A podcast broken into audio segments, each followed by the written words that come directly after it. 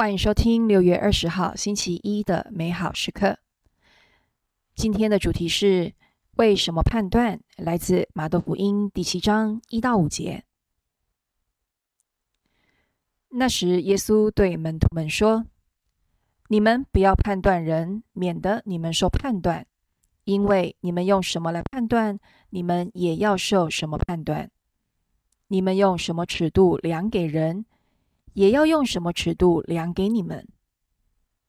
为什么你只看见你兄弟眼中的木屑，而对自己眼中的大梁竟不理会呢？或者你怎么能对你的兄弟说：“让我把你眼中的木屑取出来”，而你眼中却有一根大梁呢？假善人呐，先从你眼中取出大梁，然后你才看得清楚。取出你兄弟眼中的墓穴。判断他人是我们常会犯的错误。为何人们总是如此爱判断他人呢？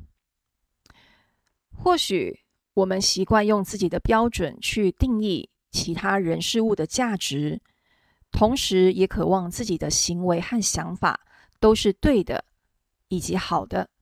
也就是说，我们其实是与他人做比较，看看谁比较正确、比较好、比较卓越。只可惜，这个比较是用自己所定的标准去定义他人。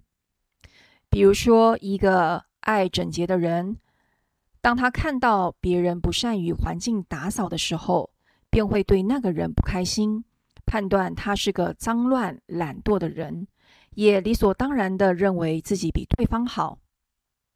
只是当我们挑人毛病的时候，要扪心自问：自己难道是个非常完美而且从未犯过错的人吗？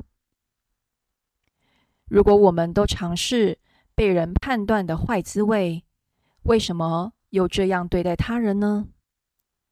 所以耶稣说。为什么你只看见你兄弟眼中的墓穴，而对自己眼中的大梁竟不理会呢？